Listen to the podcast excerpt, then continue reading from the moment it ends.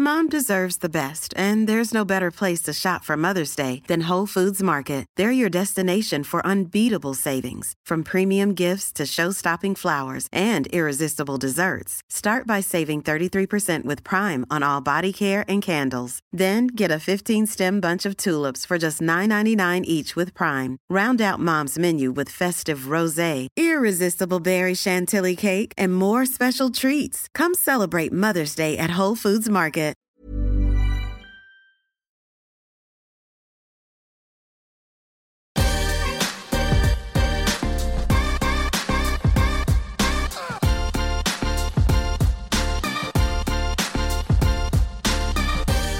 Bonjour à tous, je suis ravi d'accueillir Emmanuel Flau-Franck qui est la directrice communication d'Iris Capital. Bonjour Emmanuel, comment vas-tu?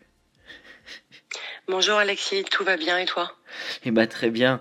Euh, alors comment tu vis cette période qui est, qui est très particulière et voilà où est-ce que tu te trouves en ce moment?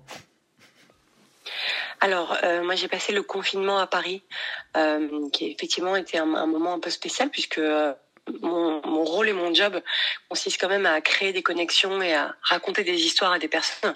Donc ça a été un peu euh, spécial de le faire à distance, euh, soit par téléphone, soit en visio. Euh, mais euh, le, notre rôle a été encore plus nécessaire pour les startups puisque beaucoup de nos sociétés effectivement ont, ont, vécu hein, le, le, remous de manière un peu violente, hein.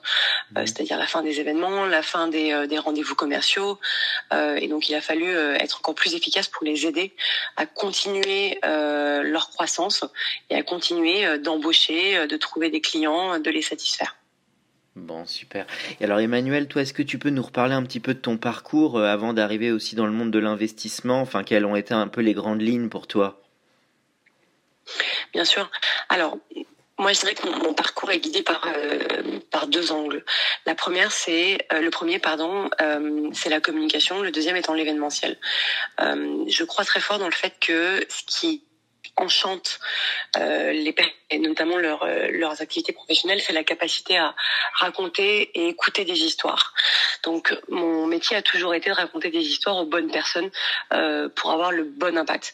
Donc j'ai j'ai commencé ma carrière chez Google où je m'occupais de la communication et j'étais porte-parole pour les produits, notamment tous les produits qui étaient ultra technologiques et les produits qui avaient un, un, un chiffre d'affaires potentiel, donc le mobile, euh, la vidéo avec YouTube et tout ce qui était stratégie publicitaire et euh, stratégie pour les entreprises.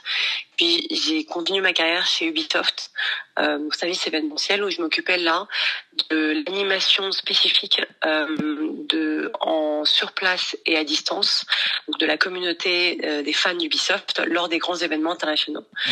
Puis j'ai rejoint Airbnb qui à l'époque était encore une petite société hein, puisque nous étions 17 à, au bureau de Paris et moins de 1000 dans le monde euh, pour m'occuper de la communication dans l'Europe du Sud.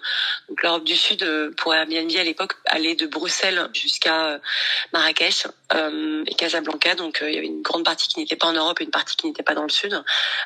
et donc c'était l'occasion de raconter vraiment ce que faisait le produit, ce que faisaient les équipes et ce que faisaient surtout les les utilisateurs d'Airbnb, c'est-à-dire avec la capacité de mettre à disposition une chambre, une maison de manière sécurisée. et puis ensuite j'ai rejoint BFM Business. Je suis passée de mmh. l'autre côté de la la, du miroir euh, côté média, puisque là-bas j'étais en charge des événements et des conférences pour les dirigeants et sur la verticale du digital, donc tous les mmh. sujets start-up, entrepreneuriat, et également j'ai travaillé sur la coproduction de certaines émissions, notamment Tech Co le soir euh, et 01 Business Forum euh, le week-end. Ah, super. Et puis j'ai re, j'ai rejoint voilà j'ai rejoint Iris Capital en 2017 ouais. pour m'occuper de la communication évidemment et des événements pour le fonds d'investissement qui euh, occupe une partie de mon temps mais surtout en soutien des sociétés du portefeuille. Parfait. Alors donc oui, tu as été vraiment un parcours au cœur de l'écosystème numérique. Et alors euh, aujourd'hui, Iris Capital, est-ce que tu peux en parler un petit peu? Et quelle est un peu sa, sa, sa spécificité, tu dirais, dans ce monde de l'investissement au service des nouvelles euh, entreprises? Bien sûr. Alors, Eris Capital, c'est un des fonds les plus anciens en Europe, euh, puisqu'on investit dans les sociétés technologiques depuis 1986, donc société qui a aujourd'hui 34 ans, euh, et qui euh, est composée d'une équipe internationale avec une réalité, parce que je, l'entends beaucoup sur d'autres fonds d'investissement, mais chez nous, nous avons 11 nationalités et 9 langues parlées. et donc, on investit à la fois dans des sociétés jeunes, des startups qui débutent, des startups qui euh, sont en pleine croissance, et puis celles qui vont euh, s'approcher d'une entrée en bourse comme Talend euh, ou d'un gros rachat comme Karim aux Émirats qu'on a vendu l'an dernier à, Uber. notre première spécificité est vraiment le côté international, le suivi aussi des startups tout au long de leur vie. On a annoncé il y a quelques jours la levée de fonds de Neocase, qui est une société qui est en portefeuille d'Iris Capital depuis 2006 et on continue à les suivre, à les accompagner dans leur croissance. Donc c'est vraiment notre spécificité. Et puis on est, euh, on est vraiment à l'écoute euh, de leurs besoins de croissance, qu'il s'agisse de les aider à recruter, de les aider à faire de la communication, du marketing, du biz dev, euh, et puis d'une certaine manière surtout les accompagner à l'international avec nos équipes. D'accord. Donc cet axe international est très important pour vous. Il est clé et aujourd'hui, notamment dans le, et au fait que nous investissons à 80% dans des sociétés B2B. Ce qui veut dire qu'une startup B2B aujourd'hui, si elle veut avoir une belle croissance, elle est obligée de se penser dès le départ international. Euh, le marché national, quel qu'il soit, n'est jamais assez grand. Donc toutes nos startups B2B, quand elles viennent nous voir et quand on quand on commence à investir avec elles, ont déjà une certaine ce qu'on appelle traction internationale, c'est-à-dire que elles ont déjà des contacts ou des clients à l'international pour vendre leurs solutions. D'accord. Ce qui est clé souvent pour faire le développement international à partir de la France, ça va être des recrutements locaux ou parfois des jeux d'acquisition. Euh, c'est pas toujours évident de piloter à distance. C'est qu'est-ce qui se fait à l'usage là-dessus? Alors justement, c'est un sujet qui est assez clé, notamment parce que Eris Capital de, de direction et historiquement est un fonds franco-allemand. Et les Allemands sont un peu comme les Français, c'est-à-dire que euh, ils aiment penser international, mais ils aiment bien interagir avec des personnes qui parlent leur langue, qui ont leur culture. Donc aujourd'hui, quand une société française va s'implanter en Allemagne, la première chose qu'on leur recommande, c'est de recruter des Allemands, de recruter une équipe locale, de s'implanter dans la bonne ville. Donc on les aide à choisir la bonne ville. Berlin n'est pas forcément la bonne ville. Hambourg n'est pas forcément la, belle, la bonne ville. Si vous êtes dans la finance, il vaut mieux mettre à Francfort. Si vous êtes dans le marketing, il vaut mieux être à Hambourg. Si vous êtes euh, dans, les, dans certains secteurs plus serviciels, il vaut mieux être à Munich, par exemple. Donc, première chose, on va, on va les aider à choisir la bonne ville, puis à recruter vraiment des équipes locales, parce que ces équipes locales ont le réseau suffisant pour trouver les premiers clients. De la même manière, quand une société allemande vient en France, on les aide à recruter des équipes françaises en France qui ont le bon réseau pour commencer le business directement. D'accord. Et alors après, en termes de, de tours de table, c'est assez variable. Ça peut être de, du premier tour jusqu'à des tours ultérieurs. Vous êtes assez adaptable, j'imagine, sur tout le cycle d'investissement d'une société? Exactement. Donc, on, a, coutume de dire qu'on investit entre 1 et 30 millions dans les sociétés, euh, ce qui est un, éventail assez large par rapport à la majorité des fonds d'investissement qui sont soit portés sur le ce qu'on appelle le early stage, donc c'est-à-dire les, premières séries euh, consolidées, donc séries A, B, euh, les fonds d'investissement late stage qui sont plutôt sur les séries de croissance, et puis les fonds growth pour la croissance internationale qui sont sur les, les grosses levées qu'on voit dans les médias entre 30 et 200 millions d'euros. Euh, nous, on investit à, toutes, à toutes les étapes. Euh, là, on est en train de regarder une société hein, qui a tout juste un an, euh, mais qui a un potentiel gigantesque et qu'on va accompagner euh, dans tous les dans toute sa, son existence si on l'espère euh, jusqu'au prochain chapitre euh, mais on a aussi comme je vous le disais Neocris euh, dans lequel on a investi depuis 14 ans qui est une société qui est ultra mature on a fait des entrées en bourse on a fait une dizaine d'entrées en bourse en Europe et dans le monde euh, depuis que le fonds Eric Capital a été fondé. Et puis on les accompagne aussi quand il y a un grand rachat par un grand groupe, par une autre start-up, quand il y a une, opération de fusion-acquisition. Euh, et euh, c'est notre spécificité. D'accord. Et ce qui est le plus clé pour toi quand vous regardez tous ces dossiers de, de sélection, ce sont quels types de critères? Alors, le, traditionnellement, les investisseurs ont tendance à dire qu'ils investissent dans des entrepreneurs. La mhm. phrase est celle-là. Mhm. Nous, en tant qu'investisseurs, nous, nous investissons dans des entrepreneurs. Ça, ce sont uniquement les premiers mots de la phrase. Car la phrase complète, nous, investisseurs, nous investissons dans des entrepreneurs et dans la capacité qu'ils ont et dans laquelle nous croyons à faire grandir leur société, la développer et avoir une très forte rentabilité ou sortie financière. C'est ça la phrase entière. Donc nous, ce qu'on regarde, c'est on regarde des sociétés dont les entrepreneurs sont ultra solides et qui ont la capacité à faire grandir leur société. D'accord. Ce qui est un point clé parce qu'en France, souvent, euh, de franchir des caps d'échelle, euh, c'est ça, c'est là où c'est le plus dur de devenir d'une PME à une grande entreprise. Euh, tu as des exemples de gens qui ont réussi à le faire, voilà, que vous avez pu accompagner ou non, et qui sont un peu pour toi des cas d'école en, en France? Ouais, complètement. Par exemple, la société Netatmo, euh, qui est connue pour ses stations météo, ses, euh, ses boutons de radiateur adaptables, euh, qu'on soutient et qu'on a soutenu depuis les débuts, et qui a été racheté il y a maintenant un an et demi par euh, la société Legrand, grand groupe du CAC 40. Euh, Netatmo, le, entrepreneur, c'était la deuxième ou troisième société qu'on finançait avec lui. On a une vraie fidélité aussi entrepreneuriale euh, chez Iris. Et quand il a lancé Netatmo, il était tout seul avec euh, quelques designers. Il a fait sa première station de météo et il s'est lancé. Quand on l'a accompagné au fur et à mesure, on l'a aidé à faire rentrer le grand au capital lors de la série B pour que sa collaboration avec le, grand groupe se fasse de manière intelligente. C'est-à-dire que qu'il n'y ait pas d'un côté une obligation de rachat et qu'il n'y ait pas de l'autre une déception euh, grand groupe. Et l'entrepreneur est ultra fort, ultra euh, habile et une grande capacité à faire croître ses équipes, à les diriger, à les manager. C'est, euh, je, le citerai puisqu'il il intervient dans l'ouvrage que j'ai écrit. Euh, il le dit lui-même, le, métier et le job du dirigeant, c'est de faire rentrer de l'argent et de s'occuper des personnes qui n'aident pas à la croissance de la société. C'est-à-dire que c'est un vrai rôle de management qui est qui s'éloigne un peu du produit. Hein. C'est un vrai rôle de, de direction d'équipe. Et puis aujourd'hui, Netatmo a été racheté par le grand. Les équipes fusionnent. Et Frédéric Potter, qui est le, qui était le fondateur de Netatmo et aujourd'hui qui devient le CTO de la division euh, objet connecté de, de Legrand, vit aujourd'hui cette, cette, intégration et c'est assez rare de voir un entrepreneur avec une aussi forte carrière s'intégrer aussi bien dans un grand groupe.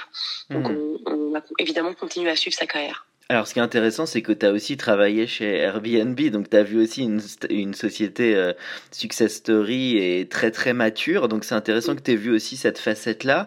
Pour toi qui as été chez eux, euh, qu'est-ce qui a fait que eux justement, ils ont pu vraiment grandir et, et qu'est-ce qui t'a peut-être marqué quand tu étais chez eux euh, dans la manière dont ils ont peut-être structuré cette croissance à leur niveau?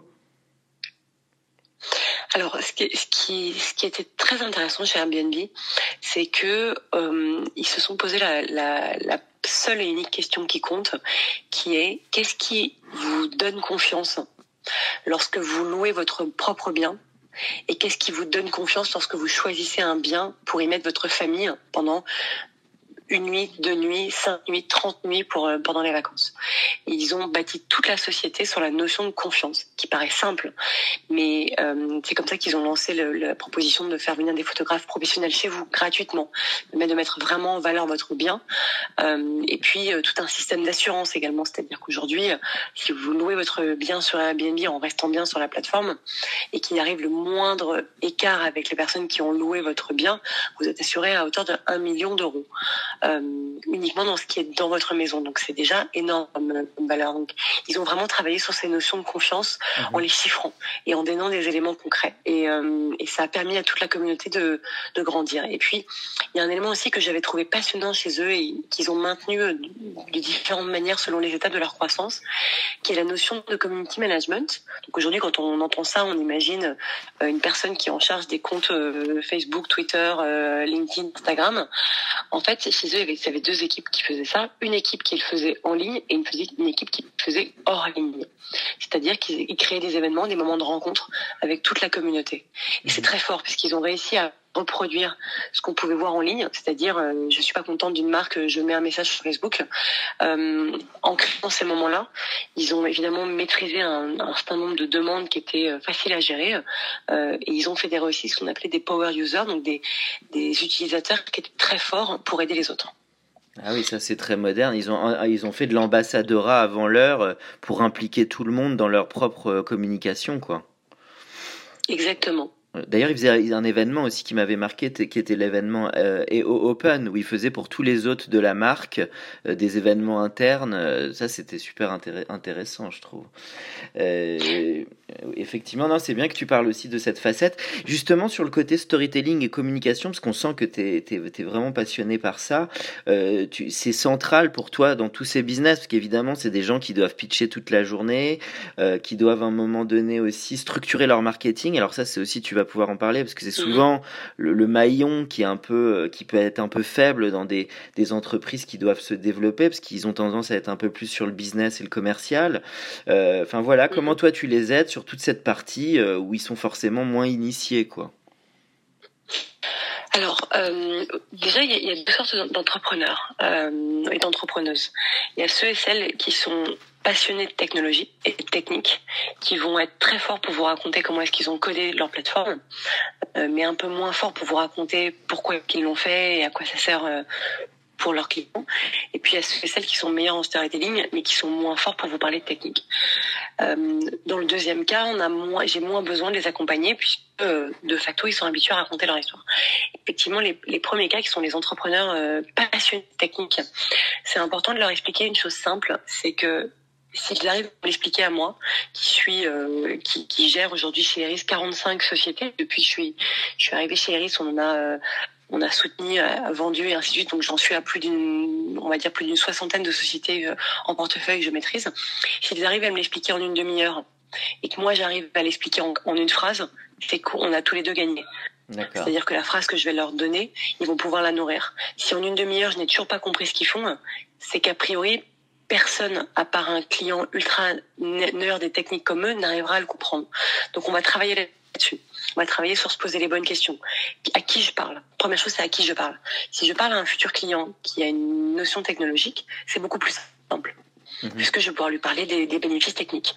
Si je parle à une personne qui est en charge des achats, par exemple, cette personne-là sera moins intéressée par la technique et plus par l'efficacité, la rentabilité du produit, la capacité à, par exemple, payer une licence moins chère ou, euh, ou en tout cas qui a une plus grosse puissance à, à prix égal qu'une autre. Et puis, si je parle à un journaliste ou une journaliste, euh, ces personnes-là voient passer une centaine de startups par semaine. Autant vous dire qu'ils n'ont pas le temps de comprendre tout ce que vous faites. Donc, il faut aller à l'essentiel, expliquer de manière simple, sans jargon. Donc, c'est la première chose qu'on met en place, c'est à qui je parle. Et ensuite, la capacité d'expliquer votre produit à un adolescent ou une adolescente qui n'est pas dans votre cible. Si vous arrivez à expliquer ce que vous faites à une personne qui a entre 12 et 16 ans, qui a priori on n'a rien à faire de ce que vous lui dites, si la personne comprend ce que vous faites, vous réussirez à l'expliquer à n'importe qui. Ça me fait penser à moi qui suis un fan de cinéma, ça me fait penser au film Philadelphia où tu as le personnage Denzel Washington qui dit euh, expliquez-moi comme si j'avais 5 ans. Mhm. C'est exactement ça. Remettre de la simplicité parce que c'est pas toujours facile avec des jargons ou des choses très techniques dans l'univers des startups. Donc c'est mm. et, ça, c'est ce que les auditeurs savent pas toujours, c'est qu'effectivement les fonds d'investissement comme celui où tu travailles apportent aussi un vrai euh, finalement métier complémentaire sur le marketing et la communication quand peut-être les boîtes n'ont pas la possibilité de tout internaliser ou au début du, de leur structuration des équipes marketing. C'est ça un peu? Exactement, c'est-à-dire que on, intervient. Alors, ce qui est intéressant, c'est que euh, on intervient en communication, en marketing, quelle que soit la structure interne. C'est-à-dire que des sociétés qu'on accompagne qui n'ont aucune équipe que donc, euh, je leur rédige leur dossier de presse, je leur explique comment parler à un journaliste, euh, si elles ont besoin de recruter une agent comment les dire, comment les gérer, quel budget est dédié, quel temps est dédié. Et des équipes qui ont euh, une personne euh, dédiée en marketing, qui est en général personne assez jeune. Donc je vais accompagner ces personnes dans certains aspects de son métier pour grandir un peu et, et partager la, la, connaissance que j'ai. C'est un peu du mentorat. Et puis euh, vous avez des sociétés qui ont des grosses équipes beaucoup plus structurées en communication, en marketing parce qu'elles sont plus matures ou parce qu'elles ont des besoins différents, notamment les sociétés B2C qui ont besoin de beaucoup plus communiquer que les sociétés B2B. Mhm. Et ces sociétés-là, par exemple, je peux intervenir avec elles sur des projets très spécifiques. Par exemple, euh, pour refondre une gamme de produits, je vais intervenir avec un œil externe mais qui a une certaine compréhension de ce qu'ils font, pour les aider justement à structurer euh, le, la manière de présenter les produits pour une audience qui les connaît pas très bien. Euh, je vais travailler aussi avec elles sur euh, des crises, par exemple, euh, lorsqu'ils ont un, quelque chose de très particulier, notamment en ce moment avec avec la crise du, du Covid. J'accompagne beaucoup de startups qui pourtant sont bien équipées en communication et marketing, mais sur l'approche de la communication interne, par exemple, et comment parler à ses clients dans cette période difficile. Donc, mhm. on a vraiment un accompagnement selon tous les besoins. D'accord. Alors petite dernière question Emmanuel euh, sur euh, tout ce que tu as dit. Alors c'est évidemment lié au contexte et à la crise, cette crise importante là qui, qui, qui évidemment a démarré il y a quelques mois. Euh, Qu'est-ce que tu penses que euh, ça va avoir comme impact sur le, le, le monde de, de, des startups et le monde de l'écosystème numérique? Bon ça, ça c'est un peu difficile encore de parler de toutes les tendances, mais voilà, qu'est-ce que toi tu sens que ça peut modifier sur ce, ce secteur?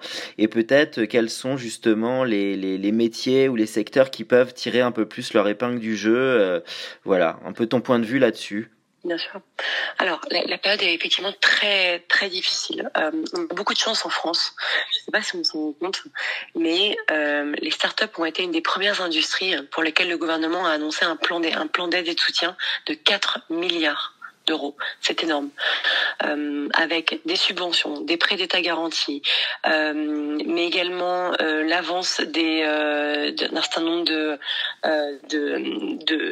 financements tel que, le crédit d'impôt recherche, un soutien par BPI France lors de tours d'investissement. Première chose, on a un énorme soutien, c'est gigantesque. Il faut vraiment le reconnaître. Deuxième chose, euh, c'est que depuis quelques années, il y avait un rapport de force qui s'était complètement inversé entre investisseurs et entrepreneurs, puisque les bons entrepreneurs, euh, ceux et celles qui font des startups qui étaient efficaces, avaient tendance à guider un peu les montants levés. Euh, et choisir leurs investisseurs d'après la valorisation qui les arrangeait le mieux. Euh, nous et beaucoup de fonds avions commencé à observer une, bulle, c'est-à-dire que beaucoup de startups levaient des fonds qui étaient bien trop élevés par rapport à ce dont elles avaient besoin, sur des valorisations qui étaient complètement absurdes. Quand vous avez une société euh, qui n'a qui a très peu de potentiel d'être vendue à une autre société euh, et qui est est fermé sur un marché euh, pour plein de raisons, mais qui est principalement à 90% sur un seul marché, que la startup se dit valorisée à 100 ou 200 millions, c'est compliqué d'imaginer que c'est la réalité. Mhm. Parce que ça veut dire concrètement qu'une autre société va devoir essayer de la racheter à 100, 200, 300, 400 millions. C'est extrêmement rare dans nos secteurs. Donc aujourd'hui, parce que l'argent va se raréfier un tout petit peu, euh, les startups et les entrepreneurs vont être dans un rapport un peu plus difficile, puisqu'il va falloir convaincre des investisseurs euh, de les financer à long terme, alors que leur business est potentiellement en pause en ce moment. Mhm. La deuxième chose, c'est que les tours, et on l'espère un petit peu, vont être moins élevés, non pas parce que les sociétés ont besoin de moins d'argent, mais parce que les sociétés vont mieux gérer leur argent. C'est la première chose, c'est la première et unique phrase qu'on a en tête dans l'investissement, c'est cash is king. C'est la seule chose qu'il faut que vous ayez en tête, c'est gérer votre cash. La majorité des startups qui échouent elles n'échouent pas parce qu'elles ont un problème extérieur, elles échouent parce qu'elles gèrent mal leur cash. Ça inclut les dépenses pour aller chercher des, nouveaux clients. Euh, donc c'est la première chose qu'on voit dans les, dans les startups, c'est que euh, il y a un rigorisme qui arrive et la période va être assez saine, je pense, euh, parce qu'il y avait euh, une certaine euh, négligence pour certaines dépenses euh, qui va arrêter. et aujourd'hui, avec tous les soutiens de l'État. Je pense que les startups françaises sont ultra équipées pour prendre leur place au niveau européen euh, dans cette période en particulier, si elles sont rationnelles. D'accord, d'accord. Et surtout, j'imagine, la période met tellement en lumière l'importance de l'agilité que forcément, euh, les startups mm. devraient quand même pouvoir euh, réagir de manière vite dans cette période, tu penses? Ça, on peut dire ça ou c'est pas si simple que ça? Alors, euh, il y a autant de startups qu'il y a de personnes, puisque les, chaque entrepreneur et chaque groupe d'entrepreneurs est différent. Mais effectivement, naturellement, les véritables startups, puisque je rappelle la définition de la startup étant une, société jeune, agile, euh, qui a une capacité rapide de croissance euh, et un appel de, de capital extérieur. C'est ça la, la définition d'une startup. Donc c'est pas juste une PME qui se dit startup pour être un peu plus sexy. Effectivement, il y a une notion d'agilité qui est très forte. Quand on voit que Doctolib est passé de moins de 10% de leur euh, de leur euh, utilisation de plateforme pour la téléconsultation début mars à 90% mi-avril. Mhm. Vous imaginez l'agilité technologique pour développer des serveurs et développer une offre qu'ils ont en plus offerte aux, médecins. Donc, ils ont dû eux-mêmes gérer leur propre cash pour pouvoir faire cet investissement. Vous avez une start-up qui passe de 10% d'une activité à 90% en quelques semaines. C'est une agilité extraordinaire et c'est ça qui rend les start-up en France aussi efficaces et qui devrait susciter une fierté dans tout, dans tout le pays. Mhm. Euh, c'est qu'elles ont la capacité à aider. Certaines sont moins agiles, tout comme il y a des PME qui sont extrêmement agiles, il y a des grands groupes qui sont extrêmement euh, agiles et qui ont la capacité à, se retourner très vite. C'est la même chose pour les startups.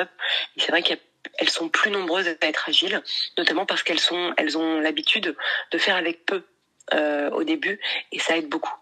Mmh. Elles ont peut-être aussi plus l'habitude sur le télétravail qui est en train de devenir très important, tu penses? Alors c'est un élément qui, paraît euh, effectivement euh, absurde, mais l'écrasante majorité des équipes dans les startups disposent d'un ordinateur portable et ont l'habitude d'aller travailler à distance, travailler un peu de chez eux, euh, travailler du salon, s'il y a un salon, une salle de repos, même au sein du bureau, qu'ils ont l'habitude de travailler en dehors de leur propre centre de bureau, leur propre bureau, leur propre open space. C'est pas forcément le cas de toutes les sociétés. La majorité des sociétés n'ont pas d'ordinateur portable pour leurs salariés. Mhm. Donc c'est la première chose, c'est l'équipement. La deuxième chose, c'est effectivement cette capacité à travailler à distance et à travailler avec des équipes euh, dans le monde entier. Parce que quand vous êtes une start-up et que vous avez euh, un tiers de vos équipes en France, parce que c'est votre siège social, et les deux tiers répartis dans dix pays différents, vous êtes déjà habitué à vous parler en visio, à vous parler par téléphone. Mhm. Donc effectivement, on a vu l'agilité bien plus forte. Et puis vous avez aussi l'état d'esprit, l'état d'esprit de se dire, ok, on prend son ordinateur, on rentre chez soi et on y va. Donc euh, il y a une meilleure communication interne aussi. Donc on voit beaucoup dans les startups. Euh, nous, on voit énormément de, de, de, bonnes pratiques dans nos startups. Il y en a qui euh, tous les matins entre 9h et 9h30 font un café commun, vient qui veut pour papoter comme si on était autour d'une machine à café. Des choses qui sont aujourd'hui reprises dans d'autres types de sociétés. Mhm. Il y en a d'autres qui vont faire, euh, qui vont fêter euh, les anniversaires, les arrivées, les départs, euh, les promotions, ce que vous voulez à distance, comme si vous preniez un verre. on a vu des startups faire livrer des gâteaux d'anniversaire aux salariés euh, à condition qu'ils le mangent devant d'autres personnes. Mhm. Donc vous avez euh, toutes ces, ces, habitudes pour garder un lien humain qui sont extrêmement fortes et qui rassurent beaucoup et qui permettent aussi aux salariés qui sont en chômage partiel, puisque ça arrive aussi dans les startups bien sûr, euh, quand le chômage partiel est ce qu'on appelle partiel donc, euh, sont les heures de travail, de réussir à se réunir. Euh, c'est-à-dire que si vous travaillez euh, tous les matins ou tous les après-midi, bah, les réunions d'équipe sont exclusivement le matin et l'après-midi pour que tout le monde puisse y participer. Donc il y a pas mal de choses qui mhm. permettent de garder une très forte cohésion et donc un esprit de, challenge pour faire grandir votre société, même quand la période est difficile. Bon, bah, parfait. Super. Merci beaucoup, Emmanuel, pour cette interview. C'était vraiment super intéressant. Et euh, voilà, je te remercie. Bon courage pour la période. Merci beaucoup et puis très bonne journée également.